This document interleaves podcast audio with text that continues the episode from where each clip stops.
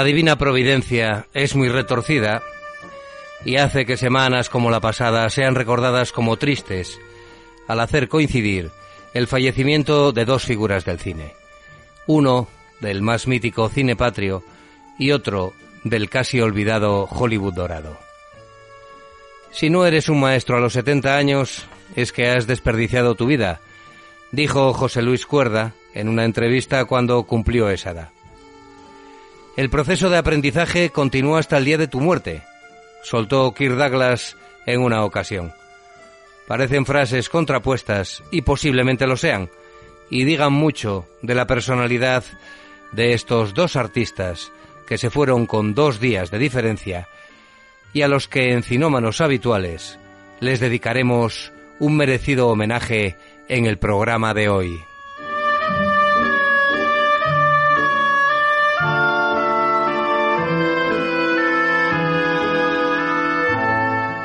Tras los homenajes tendremos a un cinómano habitual, apasionado del cine bizarro y clásico, que nos hablará de un director maldito y una de sus películas más peculiares y que, se, y que si se estrenara mañana, estoy seguro que acarrearía las más furibundas críticas de los militantes anónimos atrincherados en esa falacia llamada redes sociales. Ahora, La Parada de los Monstruos, o Freak, que es su título original, es considerada una película de culto que en 1932 dirigió el oscuro Todd Browning. Escucharemos atentamente a José Alberto Álvarez, que de esta cinta lo sabe todo y viene a contárnoslo a cinómanos habituales.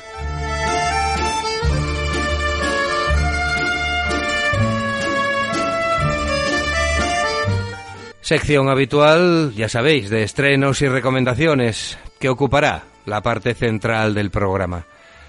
Para los que todavía vamos al cine y nos jode tirar el dinero de la entrada.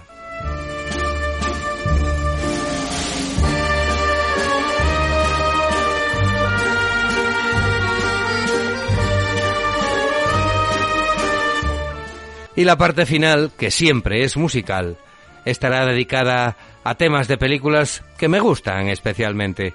Habrá de todo, como en botica, pero con la calidad habitual de cinómanos.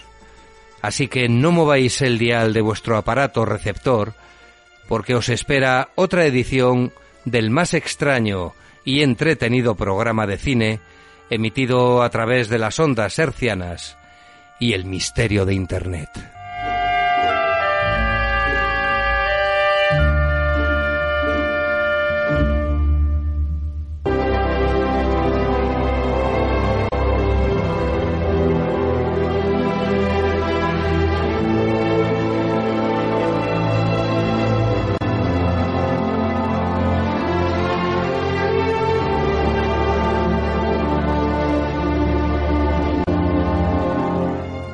La pasada semana se produjo la muerte de un chiflao. Este suceso no tendría ningún eco en este programa si el loco finado no se llamara José Luis Cuerda. Creo humildemente que Cuerda merece un sentido homenaje por habernos hecho disfrutar de un cine gamberro, surrealista, ácido y distinto, que causó una legión de seguidores y no pocos detractores. Yo me encuentro a caballo entre ambos, pero como después de un óbito se tiende a alabar sin rubor la figura del muerto, a pesar de haber rajado cuando estaba en vida de sus muchos defectos y agriado carácter, no seré yo el que cambie esta costumbre tan latina. Cuerda merece todo el tiempo que queramos dedicarle en este programa, que llora su repentina muerte. Aquí no hay ni Dios.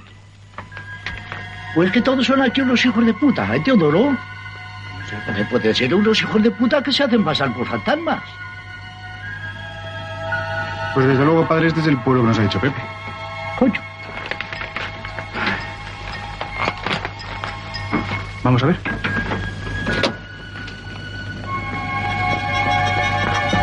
Mira, un guardia civil que se persigue. Ya no llego ni a comulgar.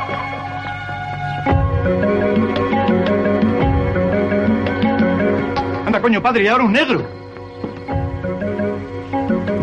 Déjame a mí, déjame a mí. Buenos días. Good morning. My name is Jimmy. Mi nombre es Jimmy. ¿Habla usted español? Es lo único que hablo. Buenos días. Yo me llamo Jimmy. Y mi hijo se llama Teodoro.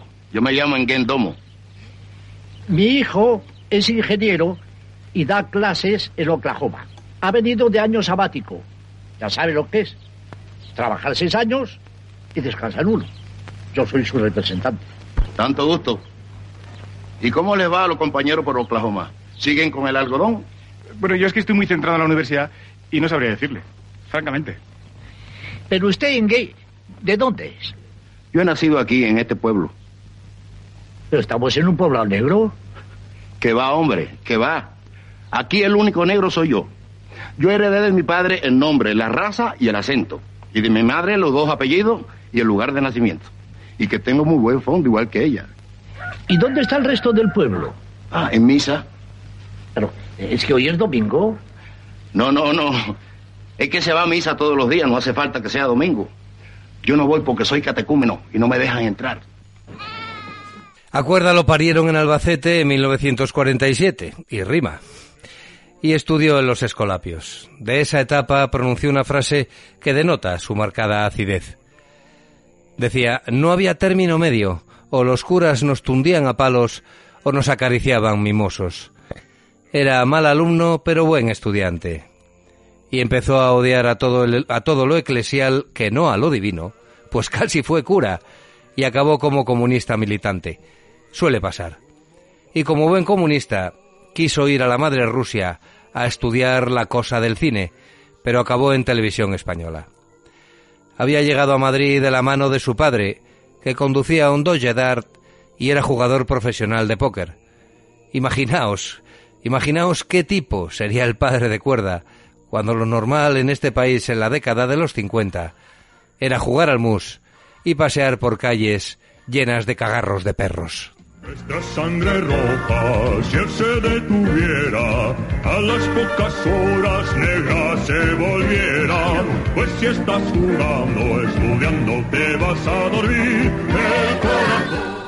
Cuerda, que no estaba muy cuerdo, hizo películas que el paso del tiempo ha colocado como míticas dentro de la mitología cinéfila española, que no es muy abundante. Sí, ya sé que todos estáis pensando en la misma cinta. Ya hablaremos de ella. Por ahora os diré que dejó el Partido Comunista de España, porque no es amigo de esquematizaciones primarias, que tenía muy mala hostia y que le gustaba trabajar siempre con los mismos colaboradores. Para muestra, un botón. Su primer largometraje, Pares y Nones, lo produjo Félix Tusel Gómez, y el último, 35 años más tarde, que se titula Tiempo después, lo hizo con Félix Tusel Sánchez, hijo del anterior. Enamorado de Galicia y del Ribeiro, pasaba gran parte de su tiempo escribiendo allí y produciendo vino. Y bebiéndolo también, claro.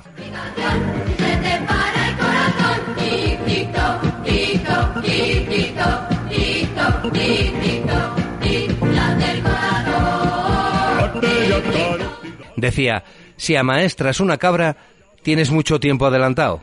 Bueno, frases con fondo que repitió en la mítica Amanece, que no es poco, su película más famosa, pero no la mejor. En mi opinión, La lengua de las mariposas es una película muy superior a la que protagonizaron Resines y Luis Figes a bordo de un sidecar portando un cochinillo. No tienen nada que ver, ya lo sé. O sí, porque las dos las hizo cuerda. Tras estas dos cintas hay que mencionar otro par de ellas que son de lo mejor del cine español de las últimas décadas. La Marrana, con un Landa inspiradísimo, soñando comer cerdo después de haber estado preso en Túnez. Y la basada en la obra de Venceslao Fernández Flórez, El bosque animado, que ganó el Goya a la mejor película en 1988. ¿Quién no recuerda al bandido Fendetestas y a la Santa Compaña apareciéndose en las noches gallegas? al revés. Habrá que liarse a tiros. A ver. quién se cree que es.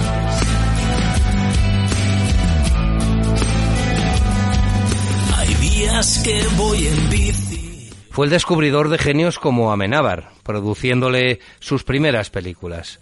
Escribió guiones, hizo documentales e informativos para televisión española. Alex de la Iglesia y Andreu Buenafuente lo citan como fuente de inspiración. Y aquellos que seguimos al manchego grupo de gamberros que crearon aquel programa, si os acordáis, que ponían en la 2 a horas inexplicables y que se titulaba Muchachada Nui, veíamos humor cuerdiano en los gags de Ernesto Sevilla, Joaquín Reyes y compañía. Contaban de Amanece que no es poco, que se hizo con cuatro duros, porque no había más, claro. Que el encargo vino de televisión española, que quería hacer una serie tipo Crónicas de un pueblo. Pues resulta que Cuerda empezó a hablar de ideas y mundos platónicos, del famoso sur surrealismo, y lo mandaron a tomar por donde empiezan los cestos. Cuando rodó la película en la serranía de Cuenca, en pleno verano, con un tío en la producción y otro para el atrezzo, con lo puesto, que se diría, tuvo que pedir a los vecinos del pueblo donde se rodó la película que saliesen en ella.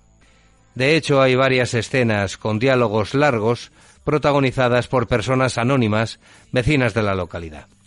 Por supuesto, fue un fracaso cuando se estrenó y tuvo críticas despiadadas que el tiempo se ha encargado de borrar.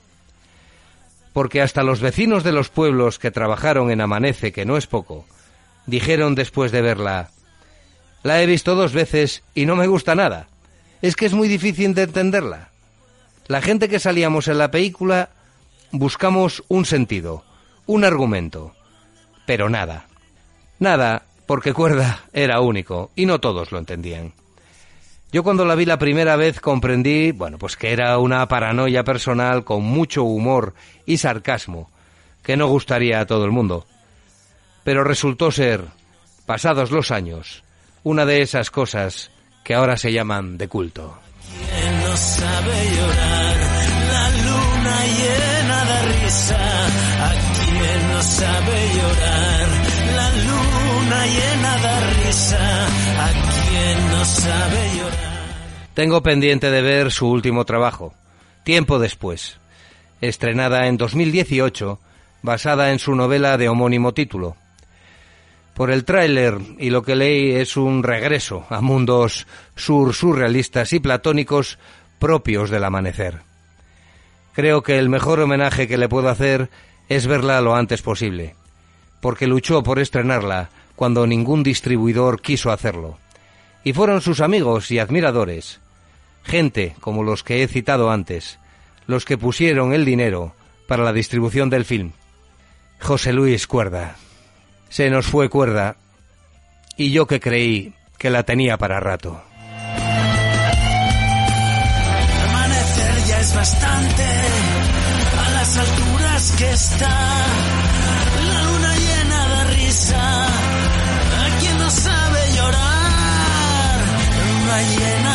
¿A quién no sabe llorar? La luna llena de risa. ¿A quién no sabe llorar?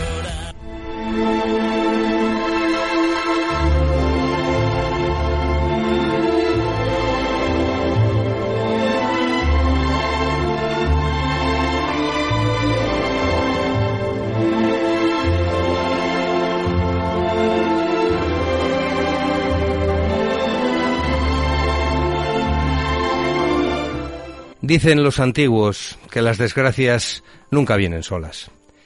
Y en este caso, aunque previsible por su avanzadísima edad, se marchó al cielo de los judíos, que no sé si será el mismo que el de los cristianos, musulmanes o budistas, Isur Danielovich Demsky. Nombre auténtico pero largo e impronunciable para los productores de Hollywood, que quieren nombres como Nick, Bart, Kling, Ben, Sam o Kirk. Algo que no cueste recordar. Decía que se fue Kirk Douglas o Douglas dos días después de José Luis Cuerda. Posiblemente no se conocían, pero los unía el lenguaje universal del cine.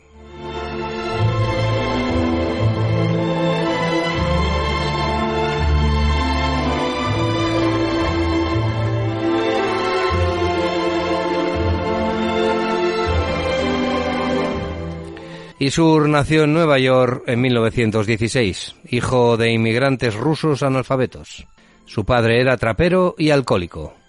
Preñó hasta siete veces a su esposa antes de abandonarla. Con este panorama, nadie daría un duro por el joven Kirk y su hoyito en el mentón, que sobrevivía teniendo decenas de trabajos de clase muy baja, como conserje, camarero, botones, boxeador o incluso trapero, como su padre. Pero Douglas no era un tipo cualquiera, y se presentó, como muchos de los actores de la época dorada de Hollywood, en Broadway para hacer obras de teatro. No sin antes haberse graduado en Filosofía y Letras. No tuvo más remedio que irse al Pacífico a luchar en la Segunda Guerra Mundial como radiotelegrafista con el grado de alférez.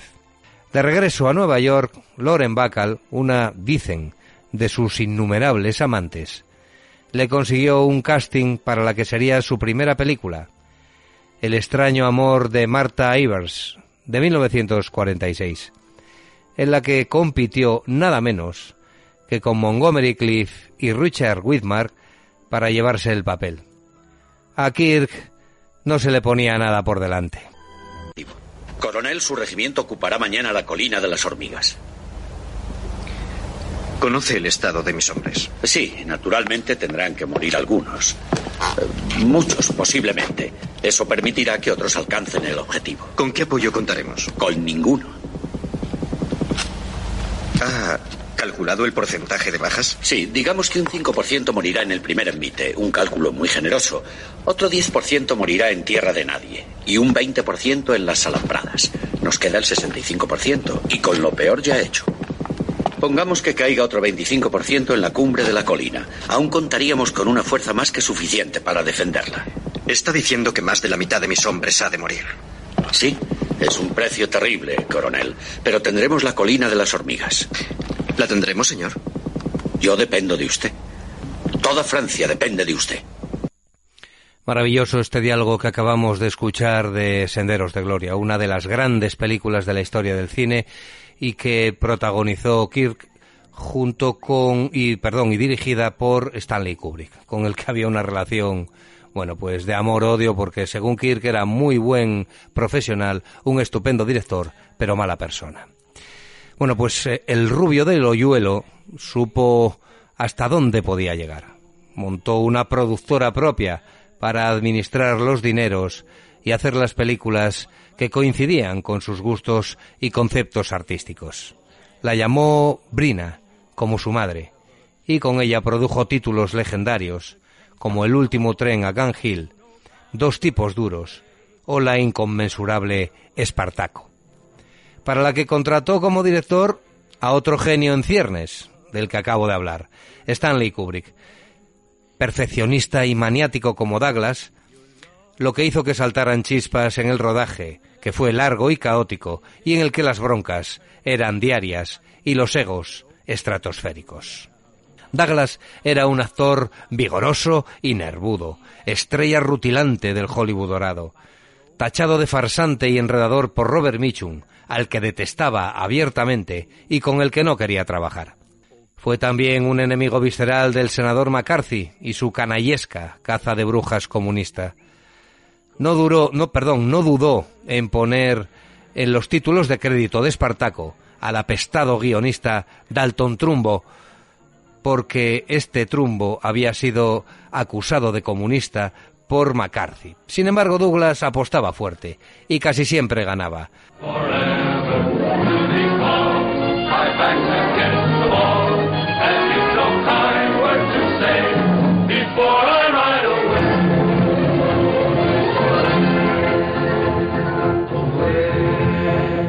A pesar de la tóxica relación que mantenía con Kubrick, hicieron juntos otra obra maestra del cine bélico, de la que acabamos de hablar, ¿no? Es de Senderos de Gloria, que se estrenó en 1957.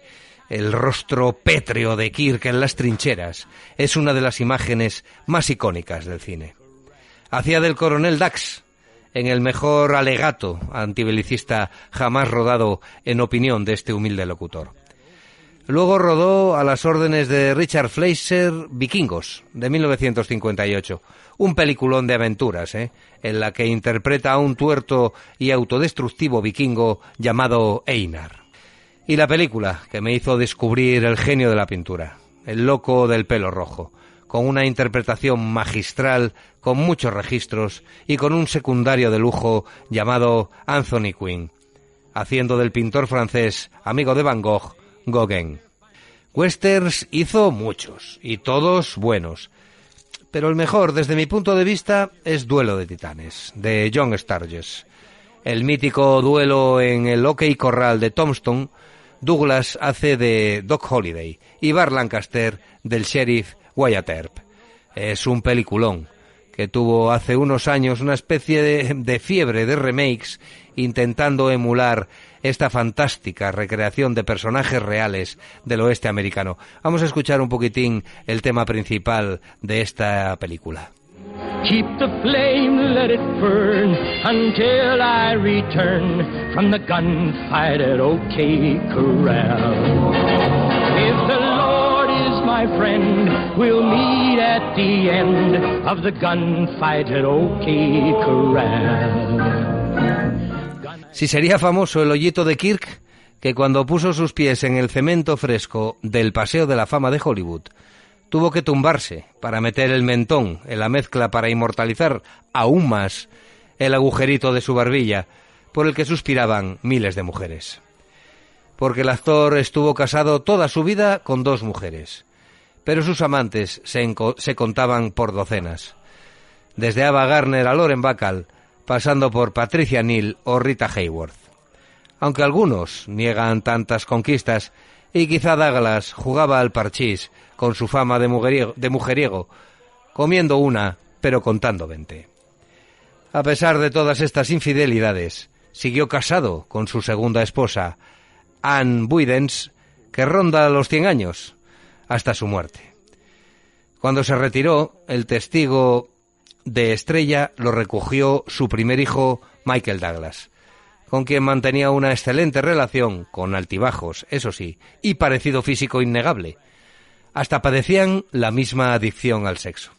Estuvo nominado al Oscar en varias ocasiones, pero solo lo ganó una vez en 1996 y fue concedido por toda su prolífica carrera.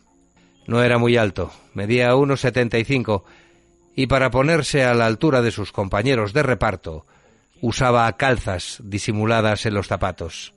Bart Lancaster las vio durante el rodaje de Duelo de Titanes y lo anunció por todo el set, lo que ocasionó la ira de Douglas, llegando casi a las manos con Lancaster. Todo un carácter el tipo,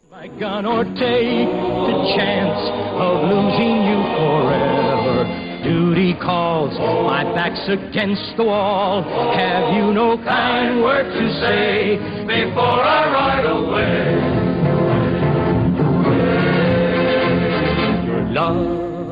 Cuando le recordaron en una entrevista que había sobrevivido a un accidente de helicóptero y a un derrame cerebral, dijo que Dios no tenía un lugar para él, porque era un tipo que causaba muchos problemas. Finalmente, y con 103 años, le hizo un hueco para recibirlo. Desconozco la relación que mantendrá con el dios judío que veneraba, pero seguro que ese dios lo conocía de sobra, después de verlo en tantas y tantas películas. Era el penúltimo dinosaurio del llamado Hollywood dorado. Solo queda Olivia de Havilland, cinco meses mayor que Kirk Douglas, que se fue a causar problemas a otro mundo, dejando un legado de interpretaciones gloriosas y un regusto por el cine clásico impedrecedero.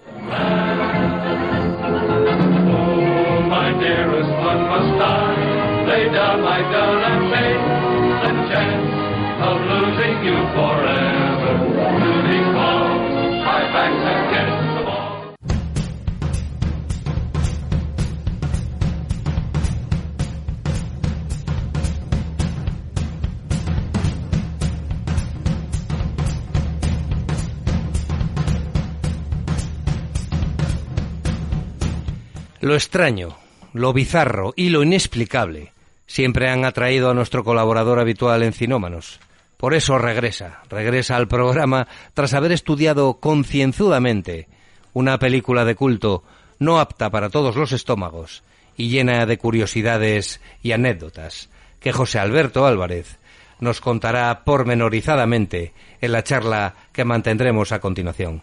Buenas noches, José. Buenas noches, Jesús.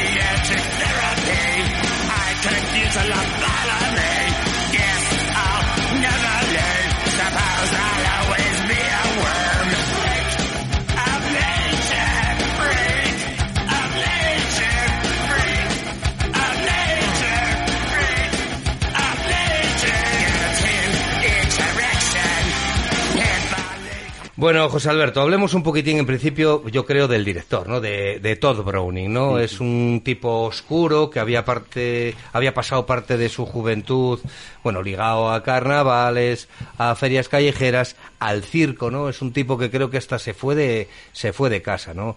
Eh, yo creo que, que su obra, de la que vamos a hablar hoy, sobre todo de la película Freak, tiene mucho que ver con esto. Cuéntanos un poquitín la historia de este tipo. Bueno, eh, Doc, eh, se llamaba Charles Albert eh, Browning. Nació en Kentucky en 1880 y murió en California en 1962. Era director y actor. Efectivamente, Jesús, como dices, a los 16 años se escapó de casa para trabajar en el circo. Le llamaba mogollón la atención eso del circo. Trabajó en el circo de montón de cosas, de muerto viviente, de payaso, de montón de cosas. Eh, y luego empezó trabajando en, en Hollywood, ¿no? Como, como actor Primero. y, y luego como director. Sí, sí. Hizo también de guionista y cosas de- muchas cosas, ¿eh? Eh, eh, en 1915 tiene un accidente cuando, cuando iba con el coche con otros dos actores que no recuerdo el nombre y se destroza la pierna derecha ¿eh? y comienza a dirigir en el cine mudo. En 1919 se separa de su mujer y, y se, y se convierte en un alcohólico, ¿no? Con una depresión descomunal. No estaba muy bien de la cabeza. No, ¿eh? no, eso tengo, eso tengo entendido. Esta gente es que no están todos. No, no, no. eh, cada vez que hablamos de un actor o de un o de un director de cualquiera de las épocas del cine, siempre aparece el alcohol, las drogas, la depresión. Continúa, continúa. No, no, yo todo lo que vine a hacer siempre o eran drogadictos o alcohólicos, tío, no sé por qué. Bueno, pues eh, luego, bueno, parece que se recupera, vuelve con su mujer y empieza a rodar películas, ¿no? Y empieza a rodar películas con Lon Chaney, el famoso hombre de las mil caras. ¿eh? Sí, sí. Eh, roda varias películas y una de ellas es... Mudas, ¿no? Todas Sí, sí, mudas, sí. Solo me parece que rueda una solamente con Lon Chaney eh, De cine hablado. cine hablado, sí. Y, bueno, una de ellas, la precursora de la, que, de la película que vamos a hablar, se llama eh, La Desconocida. ¿eh? Y es la precursora de Friends, ¿no? Tras la muerte de, eh, de Chaney, eh, ficha por la Universal. Y es cuando roda la película eh, de Drácula, la que más famosa le hizo en principio, la que más le había hecho famoso en principio. De, con Bela Con Lugosi. Bela Lugosi, sí, sí, que al final eh, se creía Drácula de tantas películas de Drácula que hizo. De hecho, dormía, dicen, un día hablaremos de, de este personaje porque desde luego lo de Bela Lugosi también, y bueno, está la, bueno, eh, no quiero enrollarme mucho porque, porque bueno, Bela Lugosi era un personaje tremendo también. Decían que dormía en un, en un ataúd, el, el tío este, para, bueno, en fin. eh, Bueno, eh, Browning también había hecho de muerto viviente en una atracción en el circo de eh, salía como en un enterramiento, en un enterramiento en un ataúd y todo eso también, sí, sí, sí. Ahí se juntaron ahí, Se parece juntaron, que dos cables que Sí, desde luego, vaya, vaya. Bueno, las películas. De todas maneras, esta, la película de, de Drácula que hizo con, con, con Lugosi y Todd Browning es, es otra película de culto. Es, además, era, bueno, pues quitándonos Feratu, la que se había hecho del vampiro con un toque, pues un poco más glamuroso y, y, y menos terrorífico, ¿no? Hombre, es que yo creo que es el precursor del cine de terror. Sí, sin duda. El terror empieza con él. Con- sí, señor, estoy de acuerdo. Es el precursor del cine de terror. A ver, eh, cuando empieza a hacer muchas, yo creo, ya lo hablamos aquí en otro episodio del programa, eh, Murnau empezó con, con, bueno, con el vampiro, Y, pero, pero efectivamente, yo creo De- que. Del terror moderno me refiero. Sí, sí, sí. Porque bueno, él, tam- él eh, tomaba el terror de una manera, por ejemplo, la película que estamos diciendo, eh, no le hacía falta que para, para producir terror, para producir miedo, subir el volumen de la música, No. ni cosas esas, todo lo contrario. Los silencios, las miradas, Sí. que ya hablaremos de, de la película esta, Sí, ¿eh? sí, que sí. tiene tela. Sí, sí, así es. Bueno.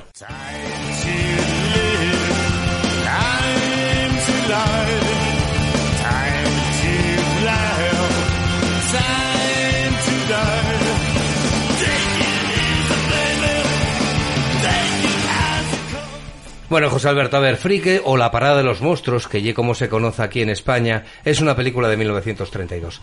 ¿Qué, ¿Qué tiene esta película de especial para ti? Aparte de que, bueno, de lo que hablábamos, de que Todd Browning fue el precursor del cine de terror. Esta, es esta película, bueno, tiene varios géneros, pero yo creo que terror, terror no es. No sabría decirte qué tiene, pero a mí me alucina. Me quedé estasiado la primera vez que vi la película, la volví a ver, la volví a ver y así sucesivamente. Luego, luego hablaré de los Ramones, porque a mí me encantan y viendo lo que dijeron me quedé más estasiado todavía con lo que decían, ¿no? Sobre la película. Yo empezaría diciendo, no olvidemos que la normalidad está en el ojo del que lo mira, ¿eh? Para empezar. Bueno, si quieres hablamos de la película, de cómo se inicia todo esto de la película y todo esto. Bueno, pues eh, empieza porque Irving Travel eh, es el valedor de él en, en la Metro. Él estaba en la, él, él filmó eh, Drácula con la Universal, pero pasó a la Metro a través de Irving Travel, ¿eh? Sí, sí. que apostó por él como nadie. Y, y quería hacer algo nuevo, algo diferente, porque Drácula había funcionado súper bien en, en la Universal y la Metro quería, eh, Quería más. quería más, Sí, sí. más. Y entonces contactaron con este hombre, con, con el director, y el director, eh, la película se basa en una novela que se titula Espuelas. Y esa, y, esa novela eh, se la dice, le- le habla de la película a Hans, al pequeñito.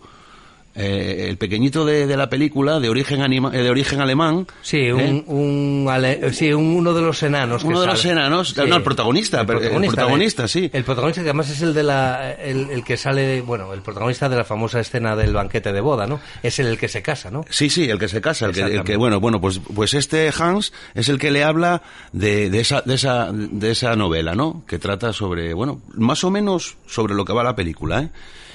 Y era muy amigo de, De Browning. de Browning, sí, el Hans este. Y empiezan ahí, ¿no? Y luego a partir de ahí, pues el Browning este es cuando le empieza a dar su toque personal, ¿no? A la película. Eh, y a la, bueno, bueno, al, al texto, ¿no? Y, y siempre, siempre, siempre, bueno, la Metro en principio no quería, vamos, ni de coña lo que estaba haciendo, ¿no? Pero luego a través de este Irving Travel, que era el valedor, que tal, que no sé qué, y fue convenciendo, fue convenciendo, y salió lo que salió. Una obra maestra, prohibida, ¿eh? La película más prohibida de la historia. Sí, señor. Porque aparte de, de prohibida, la cercenaron, cambiaron el final y el principio. Yo creo que le quitaron, creo recordar, hasta 36 minutos de metraje. Sí, 36 minutos de metraje. El principio no era ni mucho menos como empezaba y el final tampoco. En el final eh, castraban a- a- al forzudo, ¿eh? Y claro, les pareció, ya, ya, la- ya la película les estaba pareciendo una, una locura, como para encima, incluso algunas escenas de, de- de- simpáticas y tal, también las quitaron. También las quitaron, porque, sí, sí. bueno, recordemos que Freak, eh, o La Parada de los Monstruos, eh, es la historia, pues, de una troupe de un, de un circo, ¿no? Pero la película está dividida, dices, en dos partes, ¿no? Cuéntanos. Sí, sí. Para mí, ¿eh? Bueno, yo creo que sí. La película está dividida en dos partes. En una, en una parte presenta a esta gente que son anormales como si fueran los más normales del mundo, porque ellos en realidad viven su mundo, están en su mundo y les parece es vi- hacen una vida normal. O sea, que los anormales hacen una vida normal. Las va presentando poco a poco, con sus anormalidades, sus deformidades y demás. Los va como presentando y haciendo, pues, todo lo que ocurre en el circo, ¿no? La vida que llevan, Sí, hombre. cómo se... Es una vida incluso hasta normal, porque la mujer barbuda queda Claro. embarazada, tiene un tiene un crío, eh, eh, todos lo asisten, hay, hay muy buena relación entre ellos. ¿no? Claro, por eso la normalidad está eh, desde el punto de vista del ojo que el que la mira, ¿no? Y resulta que lo normal o sea que lo normal es lo anormal, ¿no? Porque lo anormal están intentando envenenar a- al, protagonista y, intentando quedarse con la pasta que tenía de una herencia, ¿sabes? Sí, sí, bueno, es lo de siempre, ¿no? Las a mí me parece brutal, bueno, hablaremos ahora un poco de ella, de la escena de, bueno, hay muchas escenas, pero la de la la del banquete de boda en la que sale Hans casándose con esta mujer que en realidad lo que quiere es reírse de él porque no es otra cosa y, y- y cómo celebran el banquete es algo imitado hasta la saciedad. Sí, sí. Pero bueno, vamos a, a seguir hablando un poco de freaks.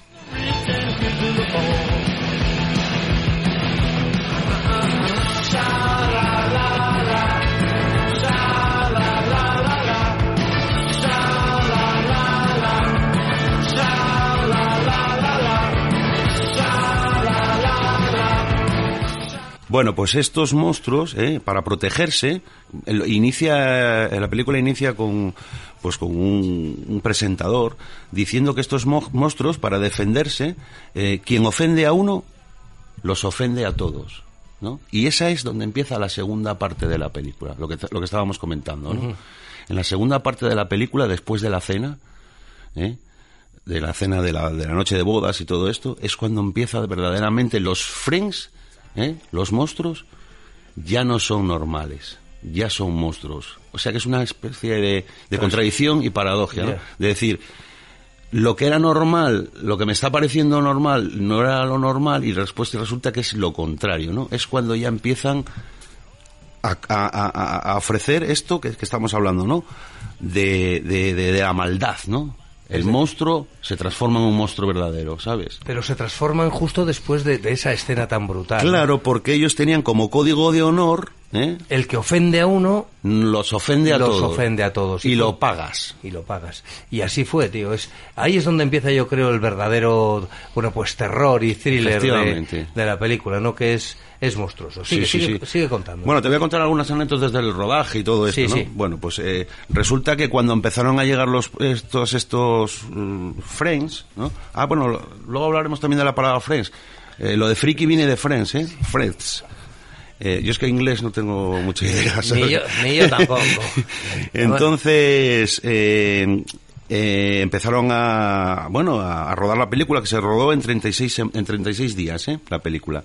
Bueno, pues hubo una desbandada, tío, en, en, los, en los platós y en una desbandada de- dimitió gente y todo, porque no los querían ver por allí, chaval. No querían ver a los freaks. No los querían ver. inclu- eh, eh, eh, el Irving Travel este tuvo que poner otra cafetería aparte porque se negaba la gente a estar con ellos. Los únicos que permitían eran a Hans, a la hermana de Hans, que Sí, era la protagonista, que era hermana de ella en realidad, y a, y a, los, y a las siamesas, a las que estaban Sí, a las que estaban pegadas. Las de- los demás no los no, no, no permitían que estuvieran por allí en el rodaje y todas estas cosas, chaval. Ni- fue, una- fue increíble, sí. Vamos, ni, lo, ni el tío este que no tenía ni brazos ni piernas, ni los cabezas picudas estos, Ni el hombre oruga. ni el hombre oruga, mujeres barbudas, forzudos, eso nada. Nada, nada, nada. Fuera de, de- de las cafeterías y de las zonas comunes. Nada, no queremos Porque la gente se asustaba, se horrorizaba. Madre mía. Una una paradoja porque luego todo el mundo iba a verlos al circo porque esta gente salió del circo Claro, claro. vamos a ver toda esta gente la gente los iba a ver al circo como si fueran algo sobrenatural Exacto. ¿me entiendes? Pero iban a reírse, a mofarse de ellos. Una cosa es ir al circo Claro. a reírte de ellos y otra cosa es compartir la cafetería al lado de ellos. No vaya a ser que me peguen algo de su fealdad o de su malformación. Sí, sí, mira, decía además, dice, en contraste con la solidaridad que manifestaba en la película, los Fred eran tan arrogantes cuando, se, cuando estaban allí, eran tan arrogantes eh, y orgullosos eh, y competitivos como cualquier estrella, tío, se lo que llegaron a creer. El sol californiano les hizo comenz- eh, comenzar a llevar gafas de sol y a comportarse de forma extraña, ¿no? Y Hollywood, subió, Hollywood se le subió a la cabeza, tío. Sí. Y mostraban unos asombrosos celos profesionales típicos de la cualquier estrella de cine. Entre ellos. ¿no? Entre ellos. Es decir, el, el, el enano con el oruga y el sí, otro y sí, tal, y, y empezaron. Se pero- creían estrellas de cine, llegaron a creerse estrellas de cine. Sí, sí, sí, sí, increíble. Manda. Bueno, oye, que, que yo no digo nada, pero, pero bueno, para lo que hablamos, ¿no? Bueno, eh, todo esto empieza, bueno, imagínate eh, la locura del rodaje, ¿no? Con esta gente, ¿no? Y con, encima, el equipo en contra. Claro, ¿eh? claro. Lo que tuvo que pasar este director, ¿eh? Bueno, pues resulta que se estrena la película. Bueno, en el preestreno ya lo que hablamos. Lo que dices tú empezó en el preestreno. Ese- esos cortos, estas- ese- esos cortos que hubo, de esos minutos que dices tú, ya en el preestreno dijeron que, que lo que habían visto allí que imposible, que había que cambiarlo. Ya en contra de, de Browning, claro, evidentemente. Y el preestreno, eh, bueno, empezaron a pensar, le dieron mucho bombo, ¿eh? En la película. ¿eh? Le, invirtieron le hicieron, es dinero, verdad, sí, hicieron una gran campaña, de campaña publicidad. publicitaria, ¿eh? Sí, sí, sí, sí. Pero no funciona, amigo. Se No, ¿eh? estrenó Y no funcionó en taquilla, funcionó. ¿eh? Bueno, la gente se iba horrorizada de los cines. Tuvo unas pérdidas de 164.000 euros. em, Dólares. dólares. Y decidieron prohibir la película. De hecho, en Inglaterra ¿eh? se prohibió hasta 1963. Coño, eh, eh, Browning murió en el 62 en, en su casa, en su casa no, en una habitación del hotel de manera un poco Sí. oscura y tal, porque bueno, eh, en fin, él tenía un pasado un poco turbulento y, y cuando cuando eh, fueron a recoger el cadáver, tengo entendido que se estaba estrenando en el Festival de Venecia Freaks Sí, sí. y estaba la gente, los cinéfilos del festival, flipando, que como una película se podía haber tenido 30 años sin estrenarse cuando tenía la calidad y la, y la calidad, la calidad del, de, de esta película, ¿no? Cómo era tan buena y cómo se podía, cómo se podía Haber tenido tapada. tapada, prohibida durante 32 años. Y encima me imagino, no lo sé seguro, que habían visto la versión cortada, ¿no? Sí, La sí, de- por supuesto, la versión esa, de hecho no, no aparece la, la versión No verdadera. hay, ¿eh? ¿eh? No- no- no aparece, No ¿eh? existe, No no, existe. aparece. Se destruyeron Sí, esos Sí, sí, por lo que se ve, sí. ese sí, sí. metraje. En España se, se, se estrenó en 1997. ¿eh? Madre mía, en el 97. Sí, en el Cine Fantástico de Sitges. En el Festival de Cine San Fantástico de Sitges. Sí, sí, sí, sí. Manda pelotas. real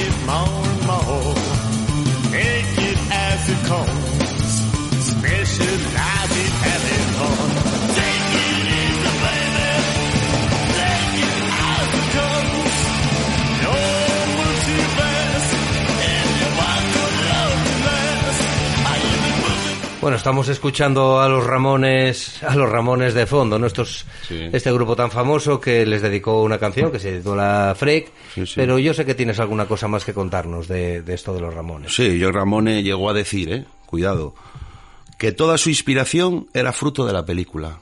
A mí es que me encantan los Ramones, ¿eh? y yo solo de pensar eso, me gusta la película y me gustan los Ramones, imagínate cómo estoy, como pez en el agua, amigo.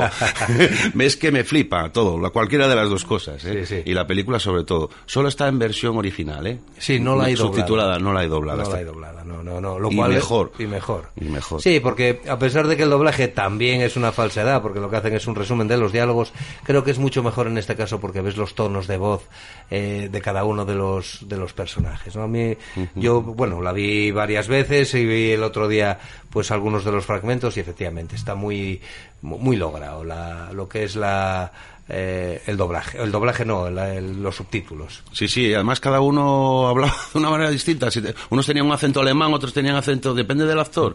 Claro. Nosotros no lo notamos porque, claro, yo el inglés y... Sí, como yo. pues parecido, ¿sabes? Sí, sí, pero a ver, hay, hay muchos freaks, ¿no? Porque hay que si los cabezas, estos microcabezas, el hombre sin brazos ni piernas, los enanos, la mujer barbuda que logra tener, bueno, pues un hijo eh, con, con otro de los eh, tullidos que aparece en, en la troupe del circo, ¿no? Son, son miembros de circo algunos de ellos, ¿no? Son todos miembros de circo menos uno, el que camina con las manos. Que tenía piernas, parece ser, ¿no? Correcto. Tenía piernas. Lo que pasa que eran como muy blanditas y las escondía eh, entre, bueno, en el pantalón. Y como si no tuviese tronco, o sea, como si no tuviese piernas. Y Daba la sensación y caminaba con, las manos. ¿Y a qué velocidad? ¿Y a qué velocidad? Bueno, era el favorito de Brownie, ¿eh? ese. Además era apuesto. Era una- un chico apuesto con una cara. Sí, sí. Era apuesto y era el más. Iba de est- ese sí que iba de estrella, porque estaba todo el día con, con Brownie, ¿eh? No- no- eran inseparables. Y luego está Slade, que para mí, Slade que es el que, el que en el que se basa la canción de Cabezas de Alfiler, ¿eh? de, de esta De que estamos escuchando de Ramones, ¿eh? Era excepcional ese hombre. un- Era un hombre, no era mujer. Iba vestido siempre con una, como una especie de camisón, pero era para facilitar eh, el, el quitarle los pañales y ponérselos, porque tenía una enfermedad, bueno, la enfermedad que tenía que era la cabeza reducida, microcefalia. Sí. Y luego podemos hablar de... Es que hay tanto, tío. Eh, eh, Frida y Hans trabajaron, los dos enanitos, Sí, que eran traba- hermanos. trabajaron en El Mago de Oz también, ¿eh? Ah. Sí, sí. Y luego está eh, eh, Angelo Risotto, otro enano, el que, el que está bailando encima de... Ah, sí, el que da de beber a El que todos. da de beber a todos, en correcto. la famosa escena del banquete de bueno, pues a ver si lo localizas en alguna película. Mad Más, amigo. Mad Max. Más allá de la cúpula del trueno. Meca, el que, el que está encima del, del maestro golpeador. Correcto. Jolín, pues ahí ya tendría sus años. Sí, ¿eh? sí, sí, sí, es que, es que, es que hizo muchas películas luego después. Sí, sí, sí, sí. Pero la que a mí, pero date cuenta, ¿eh? Dónde estaba aquí Angelo Risotto. ¿eh? Angelo Risotto, que estaba en, en Freaks y, y ¿cuántos? Y 50 años después se metió en la piel del, del que controlaba al maestro golpeador. Claro, cualquiera lo localiza ahí, ¿eh? Claro, encima llevaba, recuerdo, unas gafillas y, Sí, sí. y bueno, iba subido encima del, del bestia este, ¿no? Sí, sí, sí. Y luego está el príncipe Radian, que también es uno, uno de mis favoritos. No tenía ni brazos ni piernas. Ni piernas. Y era capaz de encenderse un cigarrillo con la boca. Con la boca, tío. Sí. Eso, eso es lo que muestra también en la película. También se afeitaba, ¿eh? Y tenía, ¿cuántos hijos? Dos, cuatro... Cuatro hijos. Cuatro hijos, oiga. Eso sin brazos y sin piernas. Sin brazos y sin piernas, imagínatelo. Pero tendría manera, otras cosas que le darían. Sí, sí, supongo que Eh, sí, Claro sí, que sí. sí, por Sí, sí, supuesto. sí, sí. Hay muchas anécdotas sobre esta película, ¿no? Porque desde Los Simpson, Viridiana. Uf, ay, es que es innumerable. El banquete de bodas Es está innumerable. imitado hasta la saciedad en muchas películas. Sin eso de Viridiana también sale con lo del banquete, ¿no? Una, una especie Sí, sale una de las escenas, bueno, pues sale Lola Gaos ahí enseñando aparentemente su, su delgado y peludo potorro, entre otras cosas. bueno.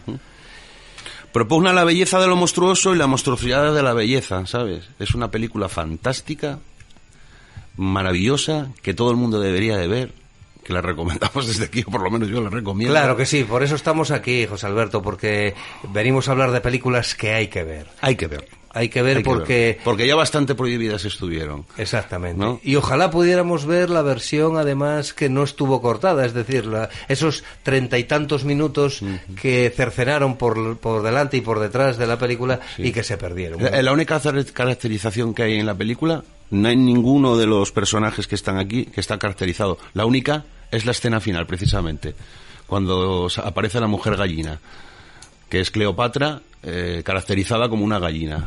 La única. La única caracterización son- que hay en toda la... Lo son- demás es todo la cruel realidad, La o la cruda realidad, o la fantástica realidad. Sí, sí, porque eh, desde luego es una película brutal. Este, este Browning era, era un tipo oscuro, eh, raro. Lo acusaron de, bueno, pues de querer eh, enriquecerse a costa de esta gente, ¿no? De Claro, era un explotador, a ver, un chiflao, un alcohólico. A ver, bueno, tendría su- sus cosas buenas, me imagino. Hombre, por ¿no? supuesto era un artista, porque como tú bien decías, fue el que inició, creo, el, Sí. el cine de terror moderno, Para mí ¿no? sí, sí, sí. Sí. Además, fíjate cómo lo hacía, que no te necesitaba subir el volumen, ¿eh?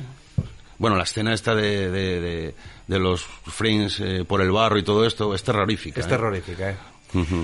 Bueno, Bueno, nos estamos quedando sin tiempo, José, tío, porque ya sabía yo que esto que íbamos a empezar a rajar y tal y cual. Pero bueno, como vas a volver, eh, seguro, porque queremos tenerte aquí, porque eres uno de los fijos en cinómanos habituales, seguro que podemos contar contigo en otras ocasiones. Bueno, ya veremos. Sí, sí, supongo que sí. Claro que sí, hombre. Cualquier día de cervezas Claro. lo tratamos, Jesús. y aparte que aquí pagamos muy bien, Claro, tío. joder, sí, sí. Entonces, claro, es que yo, vamos. En fin, muchas gracias, muchas gracias a José Alberto por habernos acompañado hoy. Pues nada, Jesús, a ti.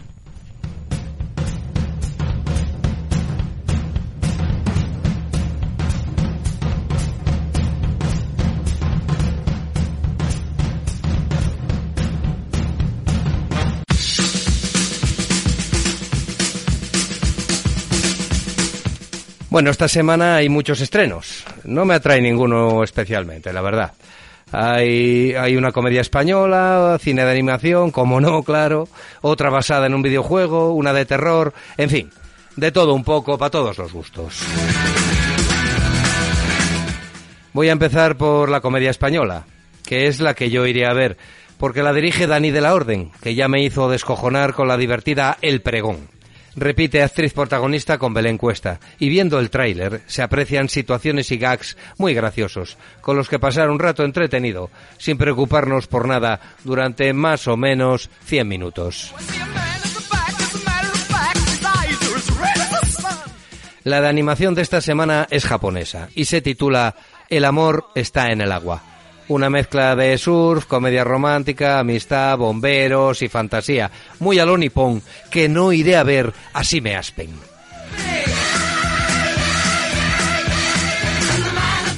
Lo raro es que no haya ninguna de superhéroes o superheroínas. Este filón está en pleno auge y hay que aprovechar para hacer caja. Eso mismo pensaron los productores de Sonic, la película, a la que también podemos incluir dentro del campo de la animación. La dirige un especialista en este tipo de cine, tan de moda, que se llama Jeff Fowler. Está basada en los videojuegos del erizo cabrón, que fue la estrella de las consolas de Sega durante muchos años. Y la protagoniza el histriónico Jim Carrey. Y tampoco la iré a ver.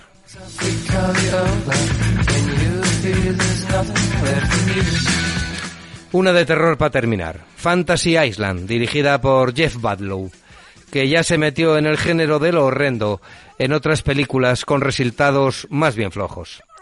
Esta va de un resort de lujo en una isla misteriosa, donde la gente de pasta acude a pasarlo bien. Pero claro, hay movidas chungas y la cosa se pone fea. Después de ver el tráiler y leer alguna crítica, creo que no es la típica de terror con sustos y tal, sino con algo de drama psicológico y fantástico, que puede no ser del todo aborrecible. Bueno, yo lo dejo a vuestra elección.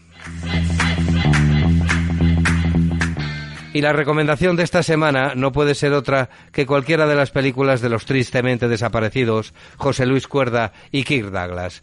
Lo normal sería Amanece que no es poco y Espartaco. Sin embargo, yo repasaré la estupenda actuación de Fernán Gómez en La lengua de las mariposas, haciendo de un maestro acusado de rojo en plena y miserable posguerra, y con unos diálogos impagables y sentimientos a flor de piel.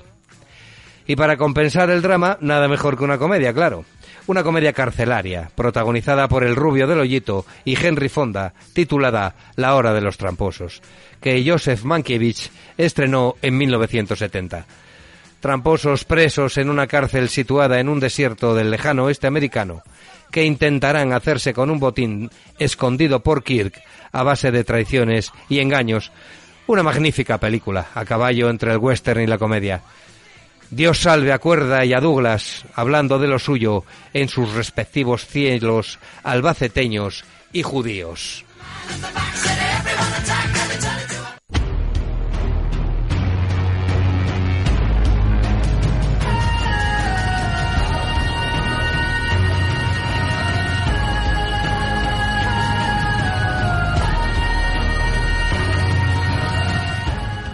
Llega, llega el final musical, claro, el, final musical típico de este programa. Y como es habitual en Cinómanos, pincharemos tres temas de otras tantas películas que tendréis que adivinar cuáles son. Puede ser que identifiquéis alguno, pertenecen a películas que no tienen nada que ver entre ellas, salvo que a mí me gustan mucho los tres. Confío en que a vosotros también os gusten.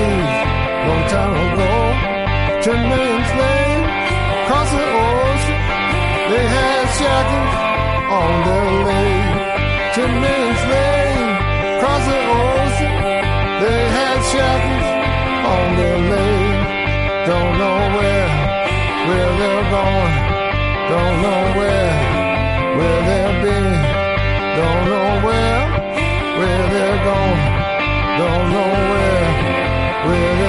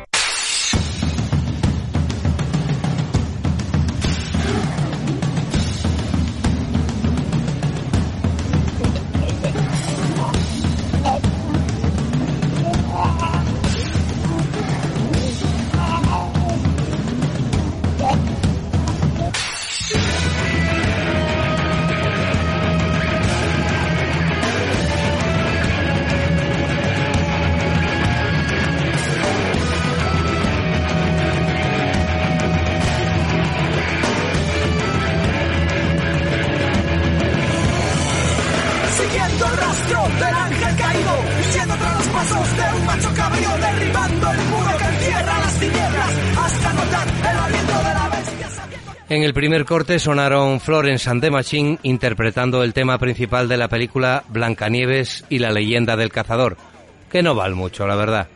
Excepto que salen dos guaperas como Charlize Theron y Chris Hemsworth, estirando el cuento de Blancanieves para sacar buenos dineros.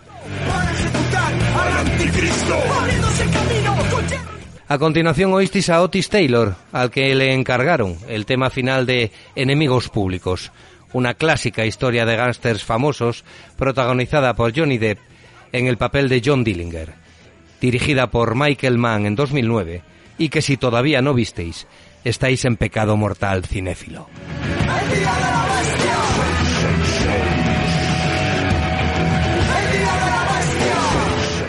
Por último, los cañeros Defcon 2 que están sonando y que acabaron evolucionando hacia el rap metal, compusieron el tema que suena para la más que cañera obra de Alex de la Iglesia, El Día de la Bestia, convertida en un clásico del desparrame y de lo políticamente incorrecto.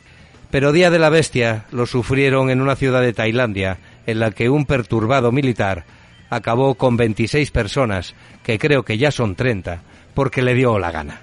Por lo que se ve, a los americanos ya no tienen la exclusividad de liquidar al prójimo sacando de la mesita de noche un Magnum calibre 44 como el que usaba Harry el Sucio en sus ultraviolentas películas.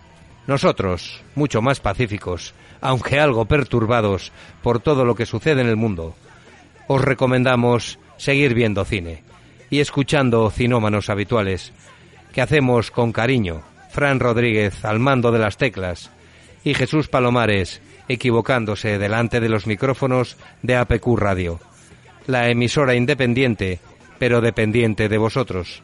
Os dejamos con Carlos López y su estupendo programa de viajes Aruna.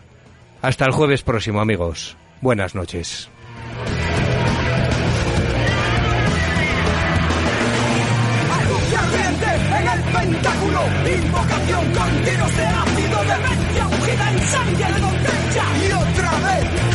Se.